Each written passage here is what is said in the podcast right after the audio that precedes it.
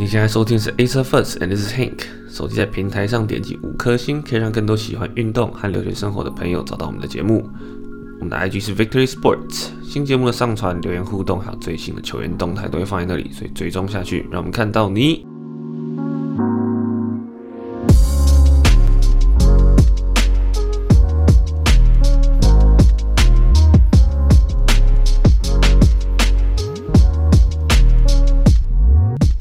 喜欢运动的朋友，欢迎大家收听 Ace of Fast，and this is Hank。每个礼拜我会透过球员的视角带大家追踪台湾球员在美国大学的动态。当然，除了运动之外，我们也讨论美国大学的生活是不是真的跟电影里一样。今天除了我以外，还有来自 Texas University at Austin 的 Jerry Huang。Hello，大家。OK，今天的这期节目比较特别一点，因为前阵子在呃 Victory 的活动里，我们举办了一个请 Jerry 到呃我们的粉丝专业上跟大家做一个。呃，engagement 的一个一个活动，那我们这一次的 podcast 就会把那一次的 event 的内容搬出来到节目上再讲一遍，让那天没有时间或者是忘记错过那场 call 的人能够听到。那呃，this whole event will be in English and this whole show will be in English. So, uh, if you are comfortable listening English, please uh remain until the end. We will have some uh special secrets to reveal. It's not secrets anymore. It's a it's a project that we have been working on, and we will continue to carry on for the next few months, hopefully, and hope um, to help more athletes to engage with their fans. So enough being said, let's just get started with uh, today's show with Jerry. And today's uh, main talking will hold will be held by Jerry. So because this is um this is the talk about Jerry, and it's not about me. So let's just get started. So Jerry, um, how about just tell everyone like about yourself, where you're from, your background and life. Yeah, go ahead. Yeah. So my name is Jerry. A lot of people know me as Chichi. That's just my Mandarin name in English. Um, I was born in Taiwan, and I moved to Canada with my sister and my mom when I was seven. And then, um, yeah, my dad is my dad's a doctor in Taiwan, so he's still living there so um, throughout my life, uh, especially when I was younger, we would just kind of see each other every couple months if he came to visit or when we went back for like the bigger breaks. Um, I started playing tennis when I was seven in Taiwan, just at a at a little camp, and I didn't actually start until a whole year later after I moved to Canada, when I when my mom actually found a club that was close to our house, and that's how that's how I actually got started with tennis. Mm-hmm, mm-hmm. So, what are you studying and where where you where from? And yeah, uh, I'm at University of Texas in Austin right now. Mm-hmm. Um, I'm going into my senior year, and I'm an economics major and business minor. And then mm. because of COVID, we have an extra year of eligibility, and I actually just signed my scholarship to play that extra year. So I'm going to be here for two more years starting from now um, and I'm hoping to get into the business analytics master's program. Mm-hmm. So, so just a little bit about how me uh, met up with Jerry. Uh, we were actually elementary friend, uh, elementary schoolmates, I would say. And uh, Jerry was playing tennis, and I was playing tennis as well. But soon after Jerry started playing tennis, he moved to Canada. But uh, after like he, he got some fame in Canada. Whenever he come back to Taiwan, he would come to our academy, and that's somehow uh, me starting to get to know Jerry a bit better. And here we are right now. So um, so how about just tell us about how did you start tennis and how is it like in uh, BC and how, how did you start? Yeah, well, um, if first in BC I first started, well, I wasn't, I didn't after the camp, I didn't think anything of tennis. And when we moved there, it wasn't like, oh, we had to find an academy for me to go to. Um, my mom just saw one of my sister's classmates carrying a tennis bag after she finished school. And then so she asked her, oh, where do you play tennis? And then she introduced us to the club, and that's how I first started. And at the start, I was barely playing. It was just like once or twice a week, and kind of whenever I wanted. If I didn't want to go, I'd be like, "Oh, mom, I'm tired." She's like, "Okay, just stay home then." So it wasn't serious at all. More than anything, it was just so I could exercise a bit, not stay home all day. Um, so that that was pretty much the start of everything. Not not very serious at all. From the age from when I started in Canada, so around eight till like 10, 11, 10 probably. Um, actually no, yeah, more like 11. I wasn't very serious. At at 11, I was playing like three times a week. So three, three, maybe four. I started playing a couple tournaments here and there. Um, would go to the same club consistently. So I, I started taking it definitely a little more serious. But it wasn't until this coach that got um, invited to Tennis Canada, who was from Israel, and he he has a an unbelievable resume. Coached a ton of professional players. Was a Davis Cup Fed Cup captain of Israel, and so they they selected him, invited him to be the national coach um, for the kind of the West Coast, and it was just based in BC. Um, and so when the f- program, like the Tennis Canada program, formed in BC, they selected the number one player from every age category, just who were automatically in the program. And then on top of that, the coach went around to all the clubs and he would pick out players that he liked on his own. So at that time, I was, um, like I said, I wasn't like super into tennis or anything. Uh, my ranking was probably definitely outside the top 10 in BC. So it, considering how um, small, not small, but not as popular of a sport tennis is in BC compared to like Quebec or Ontario, it's it's really not that like um, not that amazing to be top 15 in, in this in the province. So he went around and um, I was just like fooling around, not fooling around, but like having fun at practice as usual. And he he came to our club, and then for some reason, after he watched me, he he thought I had some potential, and then he kept coming back and like inviting me to a couple practices. And eventually, he, there was this winter camp, and it was like a, a super big deal that I got invited to go to this camp because it was the best players in BC. And then that that was a span of a couple weeks to a month, and that after that camp, it changed everything. Um, we started the new year, and I, that was my probably I was 11, so my last year playing under 12s, and I won pretty much every single tournament that I think. I, I think the first half of the year in my within my age category, I didn't lose a match, and so it just kind of after the camp, everything kind of spiked, which was unexpected. Um, but definitely from then on, I I got way more into tennis and took it seriously and actually had goals. yeah, and, and soon after that, you you participate in the under fourteen and under sixteen juniors Davis Cup, right? And how was yeah, that? So so after that, I um, got invited fully into the national training program, the West Coast one, and so I was training with this coach like four times a week, and I would go to my original club just once to um, keep practicing with more variety of players but mainly definitely with that coach. And so I started traveling a little bit, going to like California. Um, when I was 14, like went to maybe Central America once. So I started playing a little bit more internationally and definitely nationals and stuff. So I got a little more attention from from Tennis Canada, the federation, and so they selected me to the under 14 junior Davis Cup team where we lost in the finals to Germany.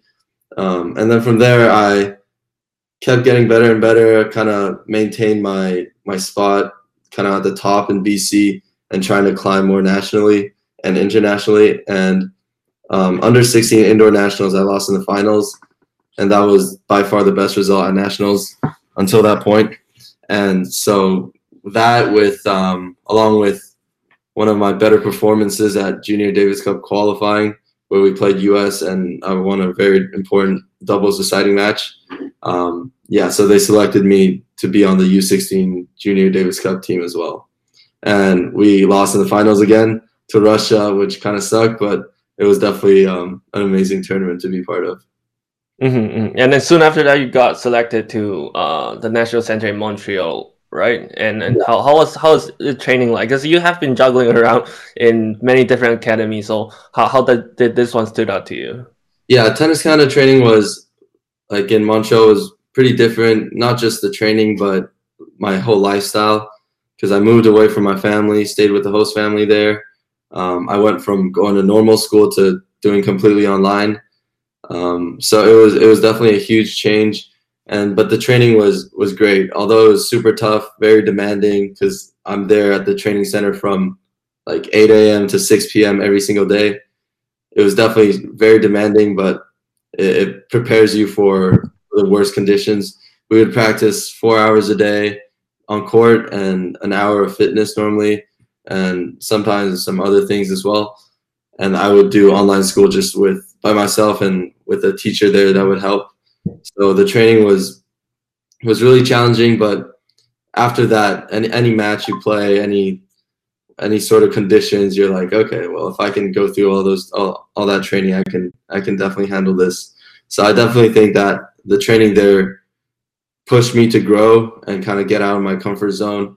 Um, so yeah, I, I definitely thought it, it made me a better player.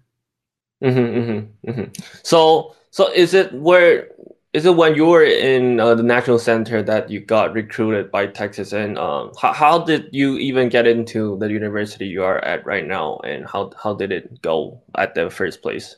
Yeah, so I actually I was playing a, a an ITF. I think it was a B one, so like a like or grade grade one or B one. I don't remember, but it's like a, a huge huge tournament ITF wise. Um, in uh, Mont- it was like an hour from Montreal. It's called the Repentigny. And over there, my head coach right now, Bruce, he was the assistant at that time, and he just went up for like a recruiting trip because all the top players normally play that. And then, um, yeah, I, even I lost first round that tournament. I lost the guy that ended up finaling. Like I had match points, lost seven five in the third, um, and I had match points in doubles also, and lost in the final. Um, so it, it was like I don't know. It was definitely a pretty good week. Like I played well, but definitely could have done better in singles results and could have won the doubles. But the the coach was interested in me like right off the bat after the singles match. He talked to my coach there at Tennis Canada at the time, and then he got my information, reached out, and then from there he would he started like messaging me, messaging me, um, getting on a couple calls, and by the time it was getting closer to my decision, he he started recruiting me more aggressively and then there are obviously other schools in the mix of that. But at the end, I I took into account the tennis program, the school, the city, just the whole my whole what my whole lifestyle would be like here, and I thought UT was the perfect mix of having a really good tennis program. Um, I was interested in business, and their business school is top five in the nation. And Austin's like, like a growing city. It's beautiful, and I've enjoyed every minute of it here. So I'm I'm glad I made that decision. And honestly, it wasn't it wasn't a very tough decision. Like I didn't juggle too much between school. I kind of I kind of knew that this this was going to be my choice. Mm-hmm, mm-hmm. Yeah, it was a. It is not just a great tennis program. It was the best in the nation. Because uh, for those who didn't know, um, yeah, Jerry's uh, school, University of Texas, won the 2019 national championship in tennis. So they were like legit the best school in the nation, and they even got to see Trump in the White House after mm-hmm. their uh, they won their trophy there. So, uh, can you tell us about uh, the the experience of playing the national championships and mm-hmm. just generally how are you feeling right now, and what are you looking for in the next couple of yeah. more seasons? I mean, ever since ever since I've been here, before I committed here, they were consistently ranked between like 10 to 15. Sometimes they would break it and get to like eight but majority time was spent between 10 and 15 and that was when i was looking for a school that was kind of what i was looking for like a really good school but not like the absolute best where when i got in maybe i wouldn't have a chance to play. Um, mm. and so I, I wasn't expecting to come in and just right off the bat we're winning a national championship. And it seemed like um, a lot of people kind of counted us counted us out throughout the whole season and we, we kind of just kept proving them wrong. Um, and yeah, once it got to once it got to NCAA's, we had five seniors on the team. They knew they were going to be gone after this year. That that, that, that was the last tournament, so that they gave it everything they had, and it was just kind of the moment where everything clicked. Everyone kind of played their best tennis when it mattered, and yeah, the experience was was unbelievable. We were representing more than just yourself. You were represent your school. You're playing alongside your your best friends, your teammates and yeah, I, I remember like shaking before going onto the court for my match and not really remembering what happened. Just that we won and we were all super excited and just jumping on top of each other. Um, I'll, I'll never forget the moment we won. That was the dog pile would be unforgettable. Mm-hmm. So, so in the in the national, uh, you guys play in uh, Orlando, right? Yeah. So, how, how is the atmosphere like to to be there? Because it was it wasn't just a match; it was like nationals, uh, the best thirty two schools there, and it was a like full almost a week of event. So, yeah, can you describe the atmosphere there? Yeah, it was very professional right off the bat. Obviously, we played at um, the the USTA like National Training Center, so they had a million courts, and it was huge. It was also the the home court for UCF, Central Florida, their university. So every, everything was really professional, super tidy, super clean, um, well organized, and the atmosphere. Like obviously, all the all the fans would, if there's a tournament they want to go to, it's that one. The mm-hmm. last 16 teams competing for a national championship and the crowd was definitely the biggest when we played Florida in the semifinals. Obviously, it's home court for them, and yeah, that it was like full crowd. They were like trying to get into our heads, like screaming at us, everything. You could barely see any orange in the stands, but um, still got through it. And, and the finals, finals, kind of it was kind of crazy because we looked like we lost we lost a Dubs point, which was probably their weakest point and then it looked like on all the courts we were gonna lose. And then all of a sudden we were down on almost every court, and then all of a sudden everything just flipped, and we ended up we would have won all six matches if we played it out in singles. So that was pretty definitely like surprising if you're a tennis fan and know know both teams. Did did that match affect how you guys go back to uh, Central Florida after after that season? So how how's the crowd about feeling uh, about that? Well, when we played Florida um, this past year, they were they were definitely on us. Um, but it, it's nice going back to a place where you have such good memories, and it was it was cool my freshman year when we won it because our opening match against who was against our opening match against Ole Miss was at the same courts, and so it was kind of like our season coming full circle. We started there and we ended there with obviously the biggest title you could get in college tennis. Mm-hmm, mm-hmm. So before we started to uh, record this podcast, we asked uh, fans to, on our Instagram, our social media page, about questions that they would be interested to hear from Jerry. So here are a few questions from uh, our lovely fans. So here's the first one: What are you gonna do after graduate, Jerry? And are you gonna turn pro, or what will you do with your degree? Mm-hmm. Yeah, um, I definitely want to play pro. I feel like we've all given so much to tennis, tr- like trained our butts off every single day for like 10 plus years. Um, I think we all like, I feel like I definitely owe it to myself to, to give it a shot, even though I, I have had doubts. Um, I feel like my, my best tennis is yet to come. And I, I hope to get on a good momentum, carry that on after college and definitely, definitely, I'm gonna try to play some pro. Um, and yeah, with my degree, if either professional career doesn't go well or I have a very successful career and then I'm I am done, uh, I definitely want to use something, do something in in the business world. Um, since my major is econ, my business minor, my master hopefully is business analytics. I want to use put that to use so I, I don't waste my college years. Is there any specific industry that you're interested in? Like, uh, is will it be sports? Like I say that. I'm not. I'm not completely sure yet. Uh, I definitely don't have it figured out, but I think it would definitely have to be in something I have passion towards, and sports is definitely an area I have passion in.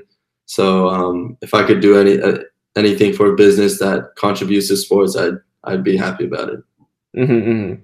All right. So question number two, I guess this is from someone who's interested in getting to college in America. So uh, they ask, what's the ranking requirement to get to get into University of Texas and specifically in a tennis team?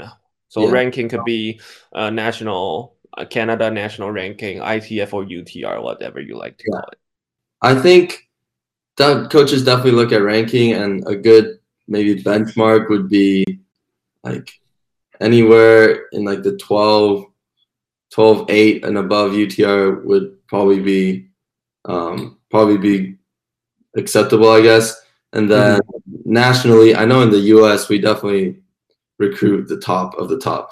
and the the recruits we've had, the players we've had, definitely almost all of them in the top five in their age category. So I'd say that for nationally and ITF. Um, I know ITF is really dependent on how much you play, where you play, what tournaments. If you're like playing G4s every week and winning all the time, you're going to be high, like ranked really high.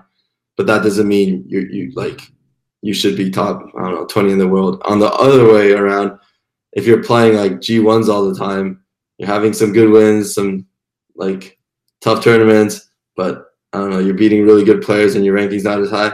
It just it depends on the coach. Honestly, there's not one answer. Um, mm-hmm. I don't I don't want to throw out a number that like that could make you think otherwise mm-hmm. because there is not one number like you have to be top 200 if you want to even have a chance. There's nothing like that. They look at everything, and more than rankings, I think they look at you as a person, as a as a athlete. Like, are you going to be able to put in the work day in day out every single day? Are you respectful? Do you do you listen to coaching? Do you take it in, or are you lazy? You don't want to work hard. You're just talented. Like coaches look at all aspects of a player, and honestly, I think that is more important than just looking at a number based off your your results. Mm-hmm. Yeah, that's that's especially true when, when you see from Jerry's story. He he didn't win anything in the G1 tournament where he met his head coach now, and he was still able to uh, uh, get into this university at the top level. And uh, he he wasn't the best player in that tournament, but he was the one that chosen by the head coach. So um, yeah, that's that's something uh, just to keep in mind. And also a fun fact about Jerry's uh, varsity's UTR. So I looked it up that day, and it was ranked ranged between twelve point eight to fourteen point three, which is which is a, a reasonable high UTR rating. Um, but for freshmen or, or, like upcoming high school students who trying to join the team, late coaches normally look for uh, players who can be on the roster like right off the bat. So uh, and it, it's ten- there's a tendency of uh, dropping UTR once you are in the varsity. So probably anything above 12.8 would be a solid fit in the team if you're like look, jo- looking for joining uh, University of Texas. So uh, next question. So this is there's a there's a kid asking, I'm going to junior junior nationals U under 12 next month. So is there any tips for her or him? Yeah, definitely. I, I still remember clear as day my first time going to nationals. It was under 12 indoors in Alberta. And I remember like great training before, get there, and then boom, you see like all these guys from Quebec, all these guys from Ontario. They're like the big guns, um, and they're they're walking like all cocky with like extra swag. And my biggest tip would be to not not look at rankings, not look at who you're playing, just focus on yourself. Because I made the mistake of looking at rankings and the number beside certain people's names and I'm like, oh, this guy, this guy has a 10 beside his name. That means he should be better than me. That means I should shouldn't win this match. And that that's just not the right mindset because you train, you've worked just as hard as everyone there, hopefully. Um, and you you deserve to be there since you're selected and you're there for a reason. And just give it your best. And the most important thing is that you enjoy it and you learn from from every single match you play, because that's going to benefit you down the road. Like you're going to look back and like a couple months even in a year two years you'll be like oh like like that wasn't even a big deal that i lost that match. It was actually could have been a good thing that i did because i learned this i learned that. So the the most important thing for you to focus on should be trying to do everything in your ability to perform at your best and then whatever happens you just learn from it. Mm-hmm, mm-hmm. And here's an interesting question from from uh, someone. They said, if you could choose, would you rather win a national title again next year, or be personally ranked top three in singles in the nation? I would 100% choose winning the national title again. That just surpasses every personal accomplishment, um, and it's just a different feeling when you win for your school. Uh, your personal ranking is just a number for yourself, and honestly, college rankings are very inaccurate in my opinion. And although it's it's great to be highly ranked and it's important, there's nothing nothing beats winning as a school because you take all the pride, all the honor back, you get to do it alongside, like I said, your teammates, people that you practice with and spend countless hours with every single day. And so there's there's no better feeling than to win as a group um, and know that you've all accomplished something that you set out to do. Mm-hmm, mm-hmm. How about when you turn after you turn pro? Would you want to win a Davis Cup team? Uh, Davis Cup's not um, not national like global championship or ranked top ten in ATP. Uh I'm gonna have to be a little selfish here and say top ten because that would mean I've successfully made it and I am set for a lot of my life. so and uh, yeah, I think I, I, think it's it's a totally different story because playing in Davis Cup team it's totally different in playing in college settings because you get to work with all these people like 24 7 for like the whole season and the whole year, even four years for now. And it's just different when you're playing for the national. It, yeah, it was just, just a, a, fun question to ask. But uh, the next question is okay, here's another interesting one. What sport do you think you would play if you weren't a tennis player? I think I would. I I mean, my favorite sport outside of tennis is basketball, but I don't think I'm strong enough or whatever, athletic enough to play basketball to make it in basketball. Um, I did play some soccer and a little bit of baseball growing up. Um, if I had to choose, I would probably go with soccer. But now that I think about it, I've been playing a bit of golf recently, and I definitely like that too. So I don't know. There's a few options. If if I was strong and I knew for sure I would make it, then I would definitely choose basketball. Otherwise, I would probably go with soccer. I didn't know that you're playing golf these days. Good luck with that on your hips. I'm not not recently, as in like the last month or two, but recently, as in before I got my surgery. All right. So uh, one last question. Oh, no, actually two more questions. Uh, first one is how do you juggle academics and athletics in such an intense schedule, assuming you're a normal person and you do struggle a tiny bit with such a demanding schedule? Yeah, that's definitely a question I get asked a lot. Um, I think the most important thing is definitely time management. Everyone kept saying that when I came into school. Time management, time management. You got to time manage. Like I'm like, okay, okay. What does that even mean? And then when I started, I'm like, oh yeah, I definitely have to time manage you really don't have that much time to procrastinate and do that much extracurricular stuff during the week. Obviously, the weekends you you have more time to relax, kind of take your mind off things. But um, let's get your days super busy. I do school, go to class in the mornings, and then in the afternoons I'm playing tennis and doing I'm working out. Um, and twice every single week I have privates in the morning also. And so I don't really get to rest or stop what I'm doing, um, spend some time on homework or whatever until after dinner. So after dinner, it's you're already tired from the day, but it's important to still stay focused for however long you think you can and get done all the things you have to, so you don't fall behind.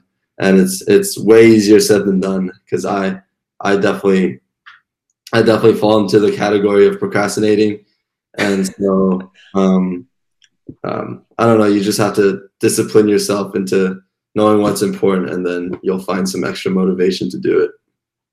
Mm-hmm. For me, for me as a as a near uh, like recently graduate college student um listing out things that i have to do really helps me. So just to like we all know we have tons of stuff to work on but when you don't list it out you don't know how much stuff you have before which date. So you will just be constantly stressed out about all the stuff you haven't done. But if you could list it all out you, you can sort of see it more clearly on uh, how much time you want you need to spend on this and what date do you need to start to uh, uh, finish this on time. So yeah, that definitely helped me. I even carry on that habit until today. So yeah, that helps me. So I hope that help people who's asking this question in uh, even college, high school, or whatever, where whatever stage you are right now. And so that's all the question we have for today. And now we're going into a session called Introducing VROOM. So this whole event is about uh, Jerry and what Jerry is going to do uh, in the next month or so to try to engage more with his fans and to let uh, fans to know better about how a student athlete work. Um, so actually, there was uh, there the group chat is already launched on uh, WhatsApp. So uh, if you stay until the end, we will like to share the link with you guys. And here are some of the features and things that we will do in the VRoom. So if Jerry, you would like to share about it.